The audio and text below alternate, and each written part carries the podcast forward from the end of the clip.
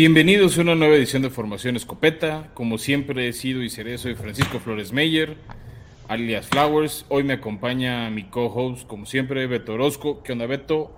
Bienvenido al recap del draft 2022. Gracias, Fran. Hola y hola a todos. Me da mucho gusto estar de nuevo por aquí después de un episodio en vivo, el cual fue todo un éxito. Gracias si nos escucharon y si no, pues eh, en este episodio vamos a poder hacer el recap, como dice Fran, de todo lo que pasó y de lo que platicamos en el first round y del resto del de los rounds del draft de la NFL. Sí, pero agradecer nuevamente a todos los que nos acompañaron, gracias a toda la retroalimentación. Sabemos que fue una transmisión muy larga de casi cuatro horas, no lo mismo que si lo hubieran estado viendo en la tele, pero pues muchas gracias por haberlo hecho con nosotros y decirles que recibimos cualquier recomendario, retroalimentación que quieran dar. Si el año que entra se quieren trepar un rato y estar comentando algún pick con nosotros, podríamos intentarlo, que estén en vivo como hemos tenido otros invitados en el episodio. Pues díganos, ¿no? En nuestras cuentas de Twitter o de Instagram, ya saben, arroba escopeta podcast. Cualquier comentario, retro, este, crítica es súper bienvenida. Chido. Pues Fran, vamos primero con hablar de unas cuantas noticias y después a la cobertura del draft. ¿Va? Va.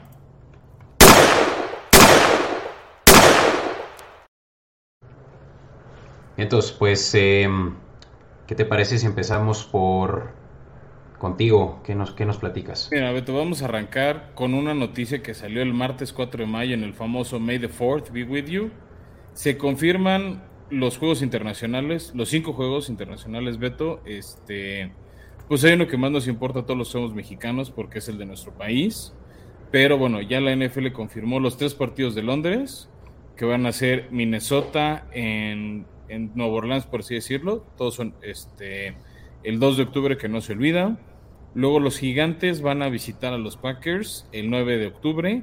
Y cerramos con el tradicional de los Jaguares de Londres. Ya, creo que ya juegan más allá que en Jacksonville.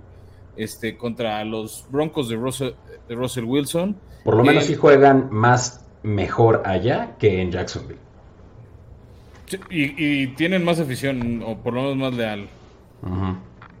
Pero bueno, ellos juegan a, finales de octubre, el 30. Después. Mencionar, Fran, que. Mm, de estos tres juegos, uno se lleva a cabo en el eh, comúnmente Wembley Stadium.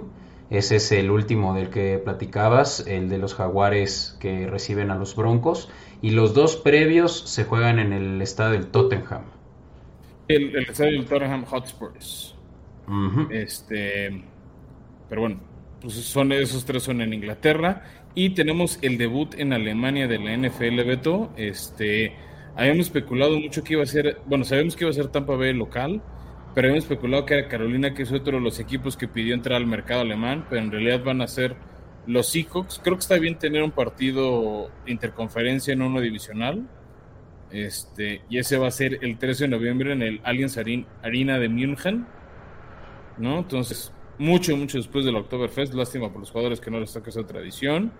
Y cerramos, Beto, con el primer Monday Night Internacional que va a ser en el Coloso de Santa Úrsula, justo antes de iniciar su etapa de remodelación para el Mundial de 2026, donde San Francisco, como ya habíamos visto todos, va a visitar Arizona.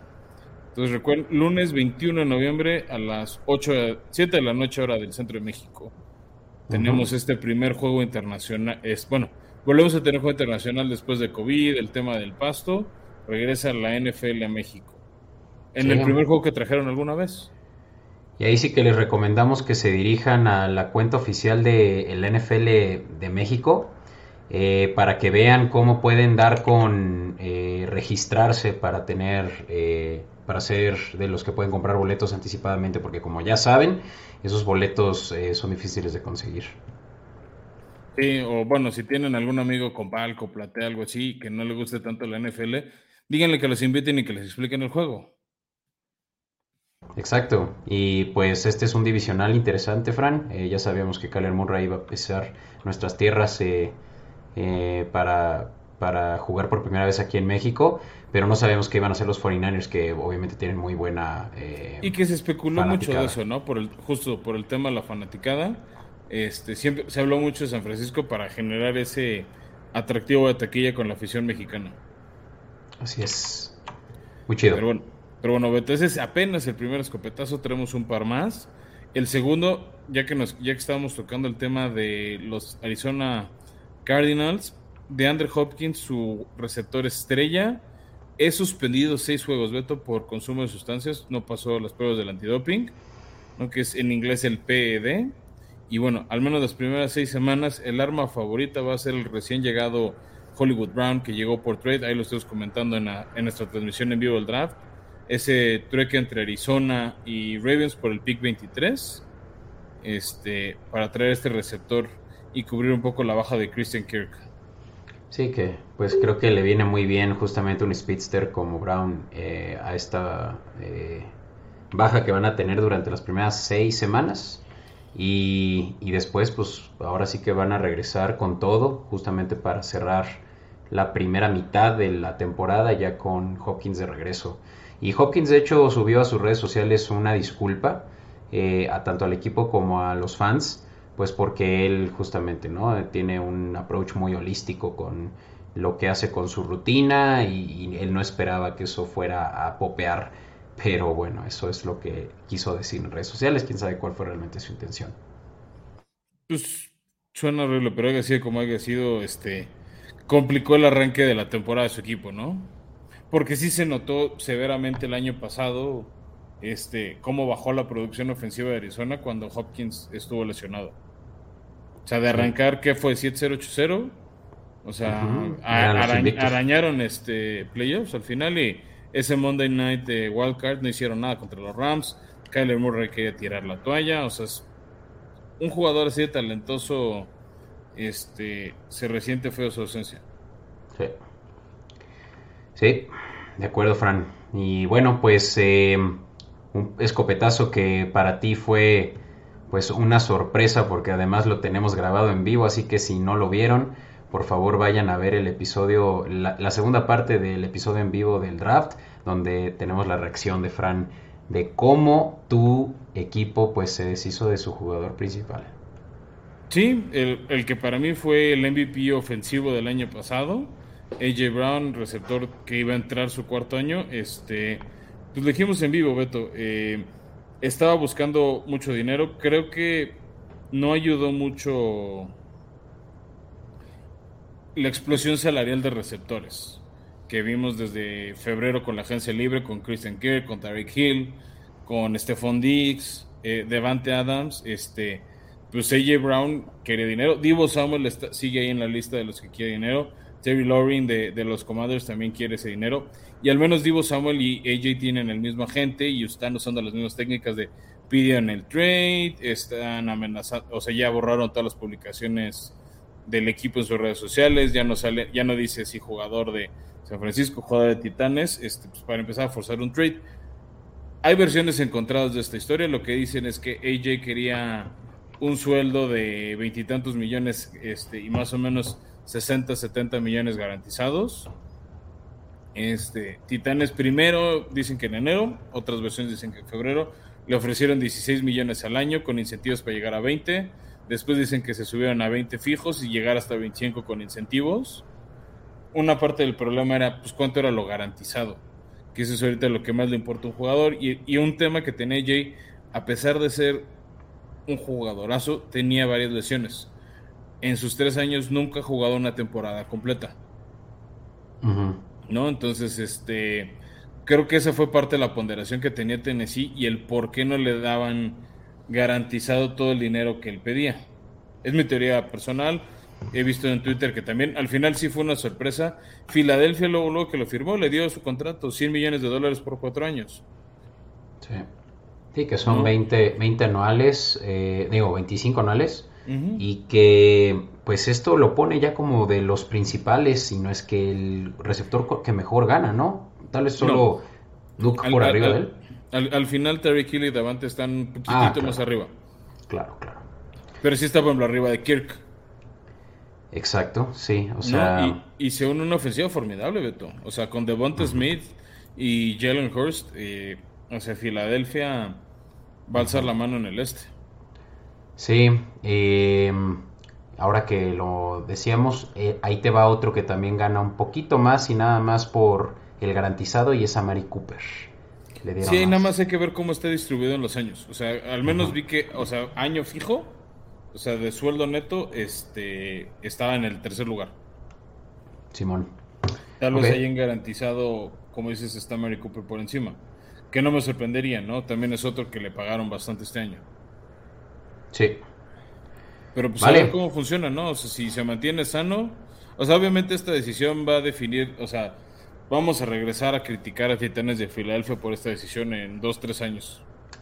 Y pues lo que sí es un hecho es que mm, eh, ahora AJ está estará jugando con su cuatacho que dicen que son además mejores amigos, eh, Jalen Hurts y AJ Brown.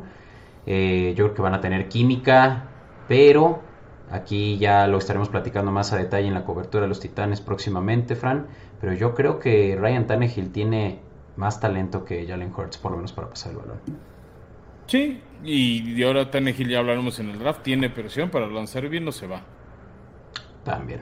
Pero si quieres vamos al siguiente escopetazo, Beto, que es la llegada de uno de los, mejor, de los mejores agentes libres que seguían disponibles en el mercado, Tyron Matthew, el safety que estuvo con Kansas City estos últimos años, con los que ganó el Super Bowl, con los que repitió, no una ida al Super Bowl, este, llega por tres años y 73 millones de dólares a los Santos de Nueva Orleans a reforzar esa secundaria. Creo que con estos Santos, pues quiere volver a pelear ahí ese segundo lugar, primer lugar de la división a los Bucks.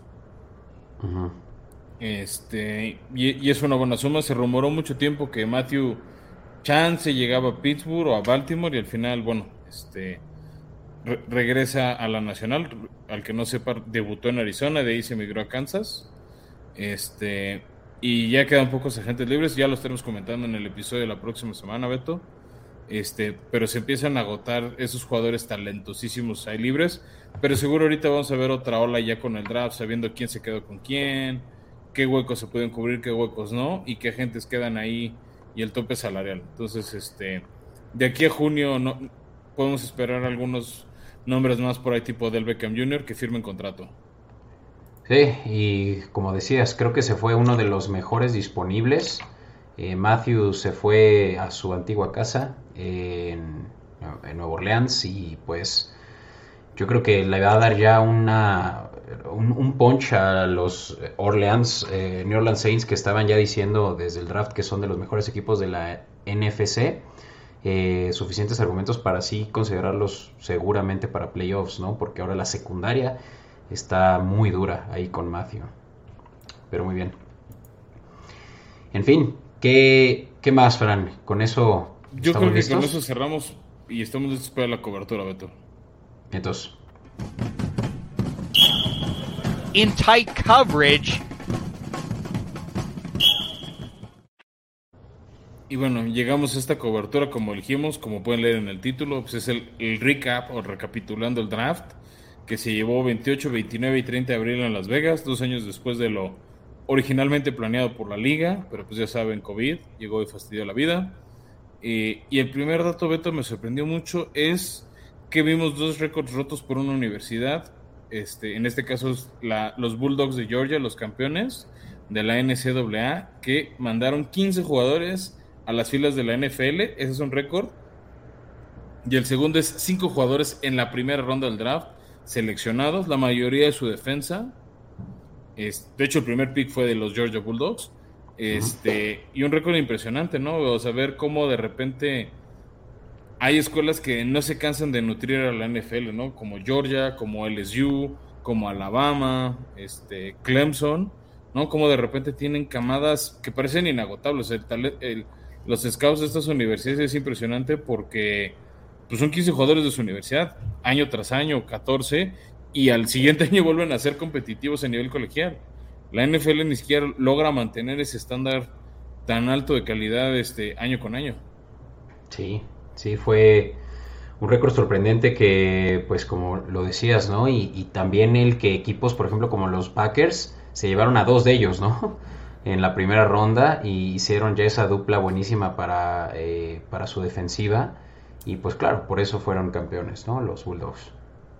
Sí, sí, sí. Una, aparte, una de las mejores defensivas, la que muchos consideran mejor fue la Cincinnati, que también varios de sus jugadores fueron elegidos este, al draft bueno, más bien en el, este, este draft, este, como un esquinero a los Jets, su coreback Desmond Reader Atlanta, este, pero de, verdad impresionante lo de Georgia, a ver si no se contagian de esa emoción de campeonato los Falcons, ¿no?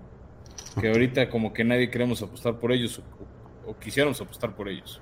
Sí, está cañón, pero bueno, tal vez para quienes no lo sabían, eh, entre ellos también se fue, además de Tremor Walker a los Jacks, se fue Jordan Davis a los eh, Eagles, como dije, Quay Walker y Devonte Wyatt, los dos se fueron a Packers. Eh, y de ahí en adelante, ¿no? Segundo, tercer round. Bueno, no, Cine también se fue en la primera ronda. Sin, creo que se dice. Y de ahí Pickens, eh, Cook, y bueno, ya hablaremos de ellos, ¿no? Así es, este. Pero si quieres, Beto, empecemos hablando de qué equipos, en la opinión de muchos expertos, de muchos scouts, ganaron el draft. El primero, este, pues de hecho ya medio lo dijimos, son los Jets de Nueva York. Este, impresionante el, draft o el potencial de draft que se ve este equipo de Robert Sala en su segundo año. De hecho, pues, los que nos acompañan en YouTube pueden estar viendo esta infografía que también está en nuestras redes sociales, ¿no? En arroba escopeta podcast. Pueden ver este, la ofensiva que va a comandar Zach Wilson, donde destacan este, para su ofensiva las ediciones Beto de Breezy Hall, que lo consiguieron en la segunda ronda. Y el receptor Garrett Wilson, este, no uno de los mejores prospectos, este, el mejor era Drake London, o lo veíamos como Drake London. Nosotros, de hecho, lo habíamos hecho en nuestro mock draft que se iba para allá, pero se lo llevó Atlanta en la ronda 8.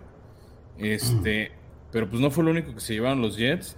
También se llevaron con el pick 4 al mejor esquinero, o lo que creemos el mejor esquinero de la liga, que era Sos, bueno, que llegaba a la liga Sos Gardner de Cincinnati que no permitió touchdown en sus tres años de colegial. Después hicieron ahí un trade con Titanes de su, de su segunda y un pick de tercera ronda por otro pick de primera. Y agarraron a Ledge de Florida, este Jermaine Johnson, que parece ser el cazacabezas que tanto buscaban los Jets. ¿no? Entonces, creo que estos cuatro picks son lo más fuerte que hizo los Jets y fue una de las principales razones por las que muchos votaron que fue uno de los mejores drafts. Obviamente, hay que hacer el disclaimer, Beto. Esto es lo que parece en papel, por lo que se ve en colegial, por las necesidades del equipo, por el talento, por en qué momento lo seleccionas. Pero la realidad es que un draft lo podemos calificar como bueno o malo dentro de tres años, cuatro años. Sí, esto solo es proyección. Y hablando de proyección, pues justamente, ¿no? Los Jets se llevaron al mejor corner proyectado de la, de la clase, al mejor receptor, al, mejor, al tercer mejor edge rusher por algunos analistas en Jermaine Johnson, eh, al top running back también en la segunda ronda, incluso al segundo mejor tight end en Jeremy Ruckler en el, con el pick 101 en la tercera ronda. Sí, que va a ser como la banca de CJ Usoma que llega de los Bengals. Pero sí, los Jets parece que para este segundo año de Robert Sala van a competir. No sé si puedan destronar a los Bills que se ven fuertísimos. No, no me quiero anticipar mucho, Beto. Este, pero la verdad lo hicieron muy bien. ¿No? Veamos si, si, si ahora sí que es chicle y pega. Porque lo hemos visto cientos de veces, jugadores súper. que lleguen con mucha proyección, con una carrera súper buena en colegial y no pegan en la NFL. O viceversa, cuentes que no pintaron en colegial y la turbo rompen en la NFL. Sí, esos eh, eh, booms, ¿no? Que salen en la tercera ronda, en la de de la segunda ronda en adelante. Y... Ah, ya ves, hay una historia ahí que casi nadie ha oído de cierto güey en, el, en la sexta ronda, pick. La sexta ronda. 190 y tantos. Este, 99. Que ha ganado, que ha ido 10 veces al Super Bowl, ganado 7 veces. O sea, hay esas historias. Claro, claro. Y de eso, por lo menos sí que los Jets, por lo menos lo que pudieron hacer aquí fue reducir ese riesgo de que hayan esos busts, a diferencia de esos booms que, que no, que son gemas escondidas. Pero en fin, Fran, yo creo que otro equipo que vale la pena poner como uno de los principales ganadores son los Ravens, quienes, y por cierto que tú portas incluso una gorra de ellos en representación de, cómo salieron ganadores de este draft, eh, que, trajeron al mejor centro de, este, eh, esta clase en Tyler Linderbaum en la selección 25 cayó bastante, sabiendo que podía ser incluso potencial eh, top 10 de esta clase de todos los novatos. Eh, muchos equipos estaban escépticos por el tamaño que tiene. Eh, es un centro relativamente pequeño, pero realmente es que es muy versátil al punto que también podría jugar como guardia. Sí, ¿sabes qué pasó? Este, primero, Ravens tuvo otro pick súper bueno, que fue el del safety Cal Hamilton. Nosotros lo habíamos puesto que se iba en el pick 2. Bueno, asumiendo que Aidan Hutchinson se iba en el pick 1, ¿no? O sea, como que eso nos descuatrapeó nuestro mock draft desde ese momento. Pero pues Baltimore le empieza a pelear a Pittsburgh como qué equipo, qué este, qué equipo de scouts saben encontrar talento, ¿no? Y se reconoce mucho esto de, de los Ravens también este del centro, ¿no? Vimos el año pasado cómo su línea ofensiva estuvo bastante diezmada y cuando tienes un equipo que corre tanto el balón como ellos, pues necesitas ganar la pelea en las trincheras para generar los huecos y que ya un cuate tan talentoso como Lamar Jackson, pues aproveche esos espacios, ¿no? A Lamar le regalas una ventana de uno, dos segundos y se te escapa 20, 25 yardas. Y era lo que no le estaba produciendo su línea. Entonces, un pick súper bueno. Y otro también, este Beto, para esa defensiva tan fuerte es el de David Ojabo, un edge de Michigan que era, jugaba ahí al lado de, Aidan Hutchinson. Y entre los dos eran muy buenos este, cazacabezas, generando muchas capturas, muchas jugadas de pérdidas de yardas este, a nivel colegial.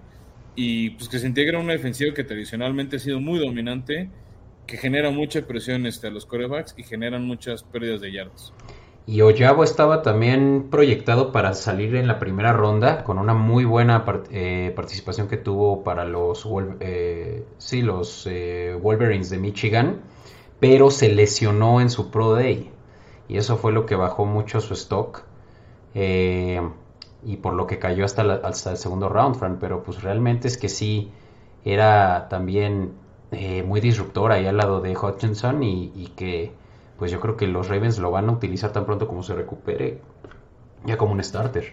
Sí, que, luego se le pasa desgraciadamente a algunos jugadores, esas lesiones, este, como que merman su stock.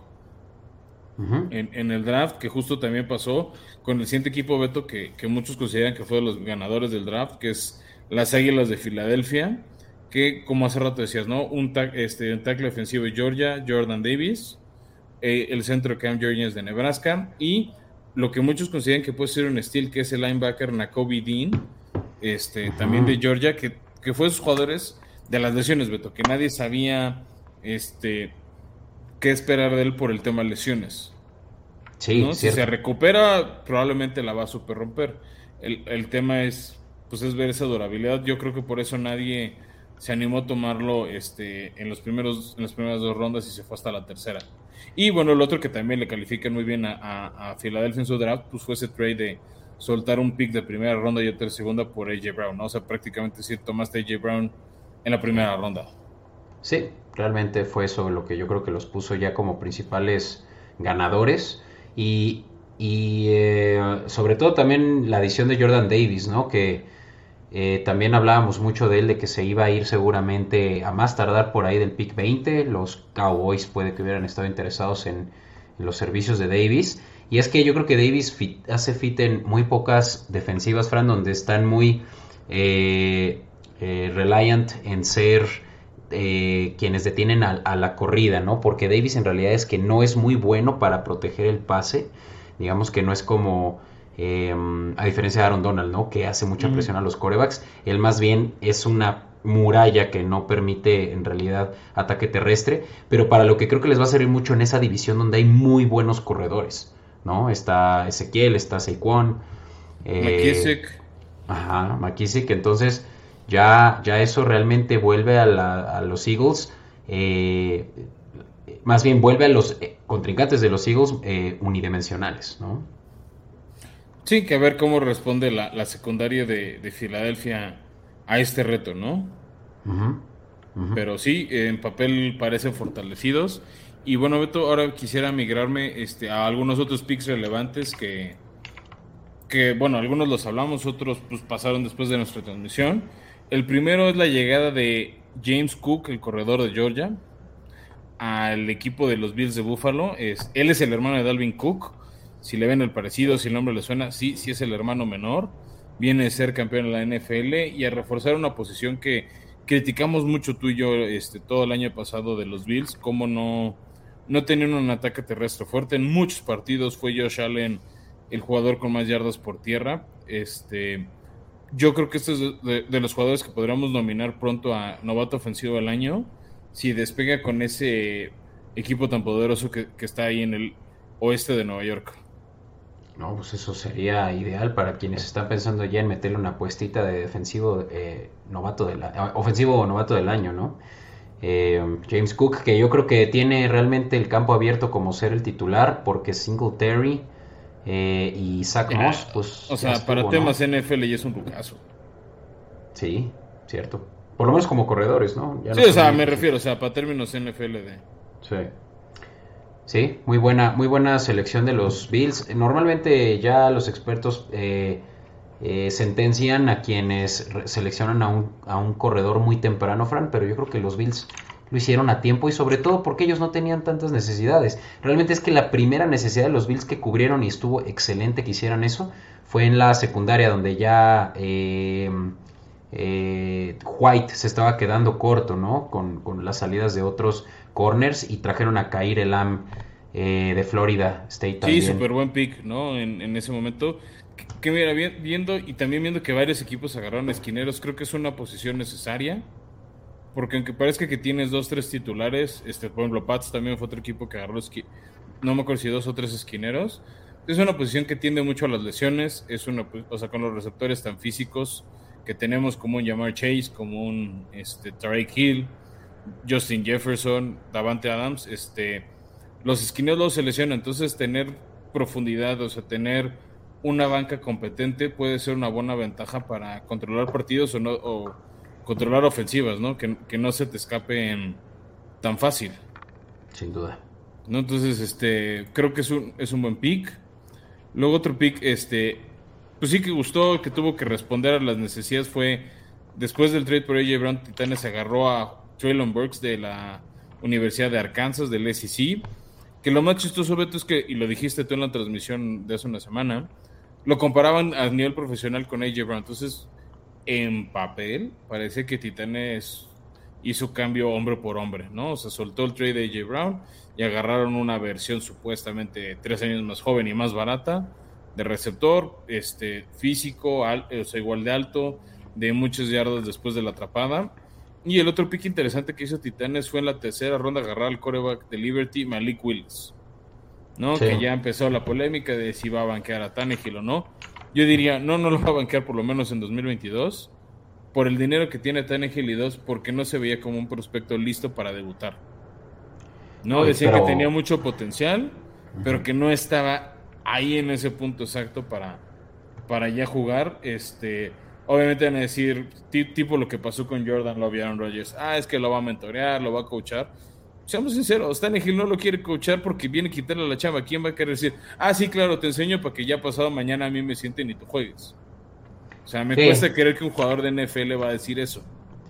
Sí, tal vez es eh, a simple vista falta de liderazgo, pero también hay que, hay que, hay que ser claros y Realmente es que Tannehill ahorita tiene solo que enfocarse en seguir manteniendo su trabajo, ya que por fin tiene una ofensiva competente eh, y sobre todo un coach eh, que le va a permitir sacar todo su potencial. Pues en realidad es que él no se va ahora sí que, no, le va a jugar a ser el profesor, ¿sabes? De la clase. En realidad es lo contrario. Va a tener que seguir siendo competente y por lo menos evitar que Willis le quite su chamba. Eh, en el corto plazo. Pero yo creo que fue un excelente pick, Fran, que se lo hayan llevado hasta el tercer round. Eh, Malik Willis cayó muchísimo más de lo que se esperaba. Incluso hasta 80 picks después. Muchos lo veían ya desde el top 10. Que se iba o a los Lions, o a los Falcons, o a los eh, Panthers. Y sin embargo, ya los eh, Titanes, eso sí, corrígeme si estoy mal, hicieron un intercambio, ¿cierto?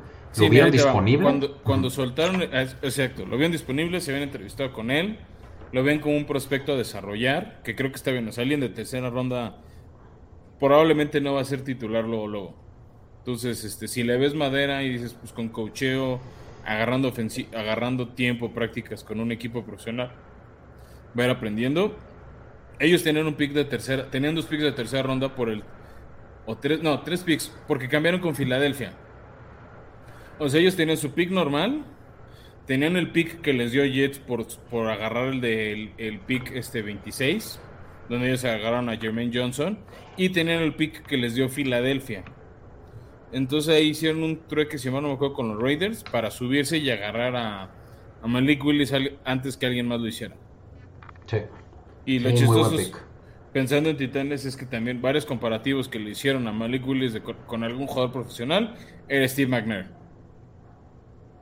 Sí, pues que mejor, ¿no? Y sobre todo si te lo llevas hasta la tercera ronda. Sí, sí, sí. veamos qué pasa, ¿no? Yo creo que vamos a ver más de... O sea, salvo una lesión o un juego horroroso de Tannehill, yo creo que a Willis lo veremos cuando hasta el 2023, Beto.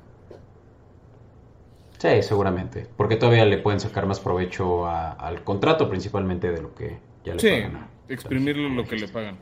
Y bueno, de ahí me quiero pasar a, otros, a otro equipo que creo que tuvo selecciones importantes y positivas, que es Kansas City, que agarraron al corner Trent McDuffie, ¿no? Nosotros este, lo ensalzamos mucho en nuestro mock draft, en su momento en vivo, y después en la tercera ronda, tratando de cubrir la baja de Terry Hill a Sky Moore, un receptor que Beto te hablaste muy bien de él. Este.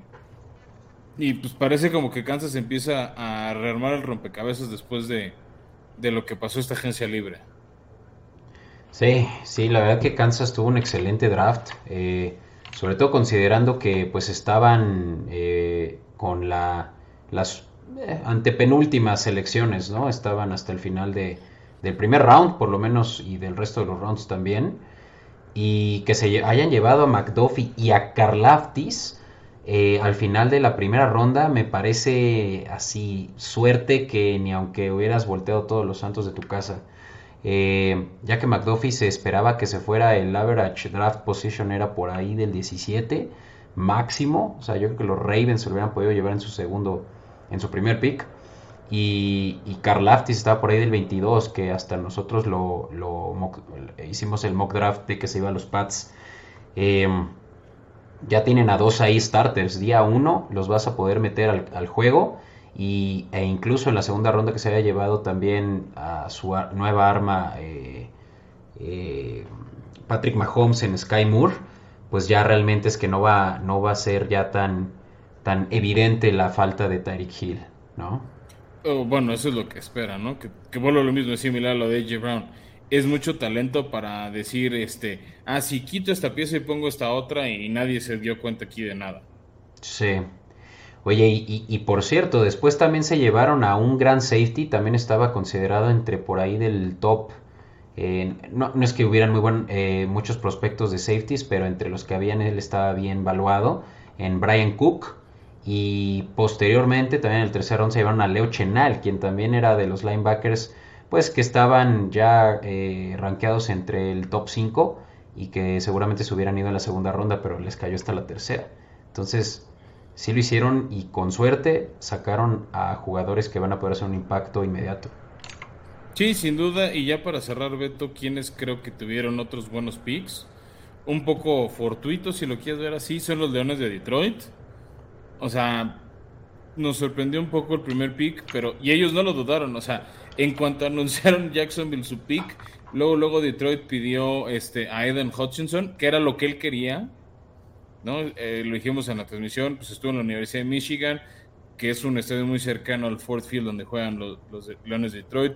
Es un, es, un jugador local, o sea, creció ahí, este, se decía fan de Detroit creciendo, este, le ilusionaba jugar en el equipo de su, de, su hometown con esos gringos. Y luego también agarraron al receptor Jameson Williams este, al final de la primera ronda con el pick 32. Un pick bueno, este, obviamente no creo que sea otro Megatron. Y a mí otro tema que me interesó de Detroit es que no agarraron ningún coreback en ninguno de sus picks, tenían varios picks a lo largo del draft. No agarraron un solo coreback. Este, entonces suena que o ninguno les convencía ni siquiera para desarrollarlo bajo Jared Goff o que sí le tienen demasiada fe este, a Goff para por lo menos el 2022. Que yo creo que es esa segunda, ¿no? O sea, creo que debieron de haber hecho su evaluación muy bien teniendo la segunda posición del draft overall y que ninguno les convenciera más de lo que ya ahorita eh, tienen eh, con Jared Goff, ¿no? Y, que probablemente sean competentes desde ya, Fran. O sea, yo, yo incluso voltearía y creo que estaría interesante hacer la cobertura de los Lions más pronto que tarde eh, con, estas adiciones para tal vez ver cómo es que pueden también robarse la división si es que por ahí algo pasa con los Packers y, que tú como, como eh, fiel apostador pues también te puedes llevar mucho, mucho de ese beneficio de lo que ahorita realmente es que sería solo un, eh, eh, pues una apuesta de riesgo, ¿no? Pero realmente es que los Lions tienen muchas armas, considerando también las, las adiciones que traen desde el año pasado en su línea ofensiva eh, y, ahora también con los receptores que le ponen a Goff. Sí, claro, otra vez volvemos a lo mismo. La gran duda es Jared Goff. Similar, o sea, no es la misma cantidad de talento porque tienes un Aaron Donald todavía en, en Detroit, pero es lo mismo que vivió Detroit, este, de vivió Jared Goff en Rams. Un buen equipo, este, comandado por él. Pero, pues sí, si llevas a Detroit de los playoffs, ya es gane, ya, ya es notar progreso. Claro. ¿No? Y, también, como dices, yo creo que hicieron su tarea, creo que hicieron su investigación. Yo creo que ningún jugador les convenció. O sea, no se enamoraron profundamente de nadie lo suficiente para decir, va, esta es nuestra apuesta del futuro, porque tenían los picks para agarrar un coreback. Entonces, pues igual lo están viendo, pero para el año que entra. Entonces, creo que soy muy pro de no es agarrar un jugador por agarrar un jugador. Creo que tienes que agarrar un jugador del que estás convencido, que te sirve o, que puedes desarrollar, que tienes en tu equipo de coaches el talento y la paciencia para desarrollarlo. Sí, coincido. Y pues, si quieres, Beto, pasamos ahora al lado amargo. ¿no? Los, los draft picks que no, no convencieron y para sorpresa de muchos porque pues, llevan un track de 25 años muy exitosos. Los Patriotas de Nueva Inglaterra tuvieron un draft muy raro. De hecho, se volvió un poquito viral la reacción de, del primer pick de los Pats, este, de Sean McVay y de Let's Need, porque agarraron con, la, con el pick 29 a Cole Strange, este, tackle ofensivo o centro de, de Chattanooga. ¿no? Que era un jugador que tú y yo dijimos se va a ver en el pick 104 a los Rams, ¿no? Y ese fue el comentario de Sean McVay de ¿para qué visita de él? Yo creo que iba a estar en la tercera ronda. Y a finales de la tercera ronda, o sea, ni siquiera principios, ¿no? O sea, pick 65, 70, no. Pick 100 Finales de la tercera ronda. Sí. pick 100. Sí, eh, ya sabes, es el, es el típico, la típica selección de los Patriotas de que parece que también son expertos y digo parece porque realmente yo también estuve viendo el historial de los picks de los Patriotas y no han tenido muy buena suerte en los últimos años. Cabe recalcar que el gerente general actualmente de los Patriotas es el mismo Bill Belichick. O sea, así de arrogante es como que él se siente con la, con la capacidad de también poder hacer la selección de los jugadores de, de del colegial, así como también las eh, contrataciones de agencia libre. Y y si es un hecho que qué mejor que ponerle protección a tu, core, a tu coreback eh, en su segundo año. Pero pues Cold Strange, como lo dices, ¿no? Era una selección que todos tenían en su draft board hasta por ahí de la tercera ronda. Y que lo que, como se dice en inglés, es un, de, es un reach. El que lo tomes mucho antes de cuando. Sí, es como un alcance, ¿no? Este. Sí, es como la palabra más. No, y no solo eso, también lo agarraron a un receptor de Baylor Taekwon Thornton con el pick 50, que era como, pues sí es bueno, pero no sabemos si era de los top 50. Este, y luego otro pick que a mí me sacó mucho de onda, Beto, en la cuarta ronda, agarraron al quarterback de el oeste de Kentucky, Bailey Sappe, o Sapp. Y es como, pero pues tienes a Mac Jones, tienes suplente en Brian Hoyer, o sea, ¿por qué, un pick de, sí, exacto, ¿qué está haciendo en un pick de cuarta ronda? Es, es típico de los Patriotas hacer eso de, de tratar de encontrar el Logan Mankins de esta generación y esa gema en el desierto, pero yo creo que el único bueno que han realmente seleccionado a los Patriotas en los últimos años son corredores, que por cierto, también seleccionaron corredor este año. Si y esquineros, ¿eh? porque también agarraban esquineros. Ah, esquineros también, sí, sí, sí. Y, eso sí, Fran, ya con este, e, e, esta adición de corredores que hicieron en, la, en el draft de este año, que se llevaron a dos, uno con el pick 127 y otro con el 183, ya tienen nueve corredores en su roster. Entonces, bueno, yo creo que ya verán cómo es que, que mantienen por lo menos a unos cinco, sabiendo que ahorita ya tenemos uno muy bueno también del año pasado que trajeron en Stevenson. Eh, Sonny Michel ya salió eh, por la puerta trasera de los Patriotas, pero pues igual tenemos claro a, eh, a uno de los mejores corredores de también una tercera ronda en este, ay, tengo ahorita el nombre en la punta de la lengua, pero... Eh, aquí eres tú solito. Sí, no, tú, tú seguramente tampoco te, Sí, no, no me sé la banca de Patriotas. Pero, en fin, los Patriotas tienen eso, ¿no? O sea, buen, buen ojo para corredores, eh, corners y por ahí uno que otro liniero. Pero esta vez sí definitivamente fueron, incluso por la mayoría de los networks, Fran, eh, el peor equipo eh, que drafteó en este, en este draft 2021. Sí, sacó mucho de onda. O sea, igual nos queda la boca Bill Belichick, pero también, al menos yo, y te lo dije de todos los previos, en draft últimamente le ha ido muy mal este, con los receptores que draftean. Sí. Luego otro que muchos criticaron, o sea, por lo que hicieron fueron los Rams, que de hecho pues, no tuvieron picks las primeras dos rondas, pero pues tienen un Lombardi que presumirnos ahorita. Entonces, pues la inversión creo que pagó sus frutos. Este, agarraron hasta la tercera ronda, a, tercera ronda, perdón, a Logan Bros de la Universidad de Wisconsin por agarrar un esquinero este, a un corredor de Notre Dame, Karen Williams. Ninguno es como para titular inmediato, Beto, pero pues no parece que lo necesiten. O sea, con, las armas que han tomado, o sea, es el equipo que viene a ganar el Super Bowl, tienes a varios jugadores muy buenos bajo contrato. Este, no se le veía tampoco grandes huecos a los Rams. Tal vez sí logran volver a firmar a OBJ. Ahorita sigue de gente libre perdieron a Robert Woods, pero pues nada más, ¿no? Se siguen teniendo jugadores importantes como Aaron Donald, como Floyd, como este Jalen Ramsey y la ofensiva pues, está Cooper Cup, está Sonny Michel, este, está Cam Akers, está Stafford, o sea, vamos, creo que no tenían muchos huecos.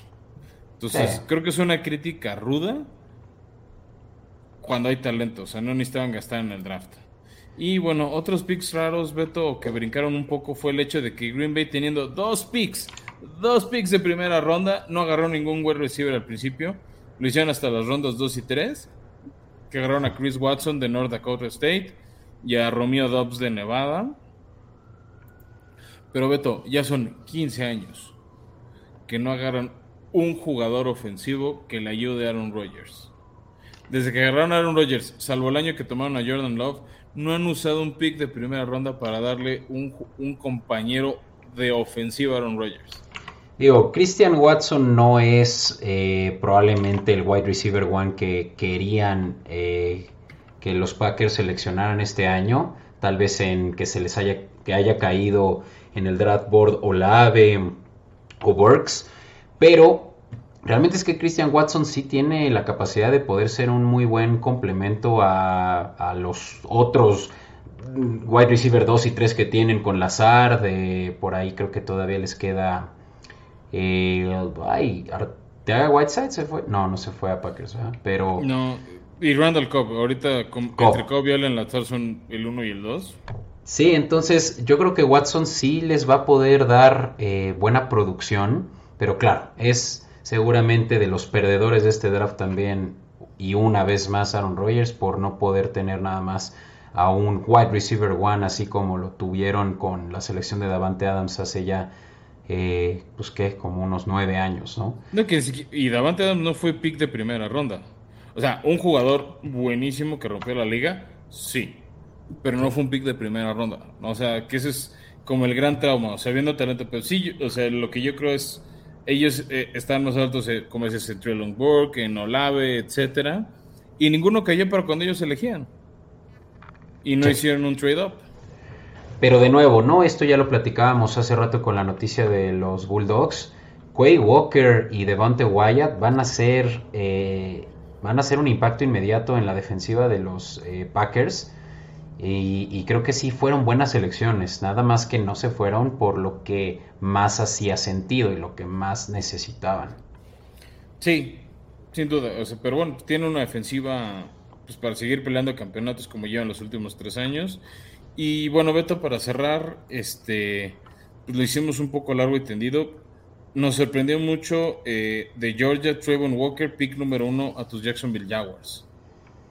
Sí, fue sorpresa porque por mucho tiempo ya Aidan Hutchinson era el, obvio que se debió de haber ido a los jaguares. Eh, sin embargo, pues aquí pasaba algo que era lo que platicábamos en nuestro episodio previo del draft. Aquí habían diferencias entre lo que el dueño quería, que era Aiden Hutchinson, que era eh, indudablemente el, eh, digamos que el mejor jugador disponible, por lo menos en papel, eh, y lo que Trent Balky, su gerente general, querían, que era él siempre, y él se ha caracterizado por eso en, en, los, en los equipos anteriores, incluso que ha estado como los 49ers, en seleccionar a estos jugadores que realmente tienen un físico fuera de serie y que pueden tener un potencial mayor pero que el riesgo al, mismo, eh, de, la misma manera también es mayor.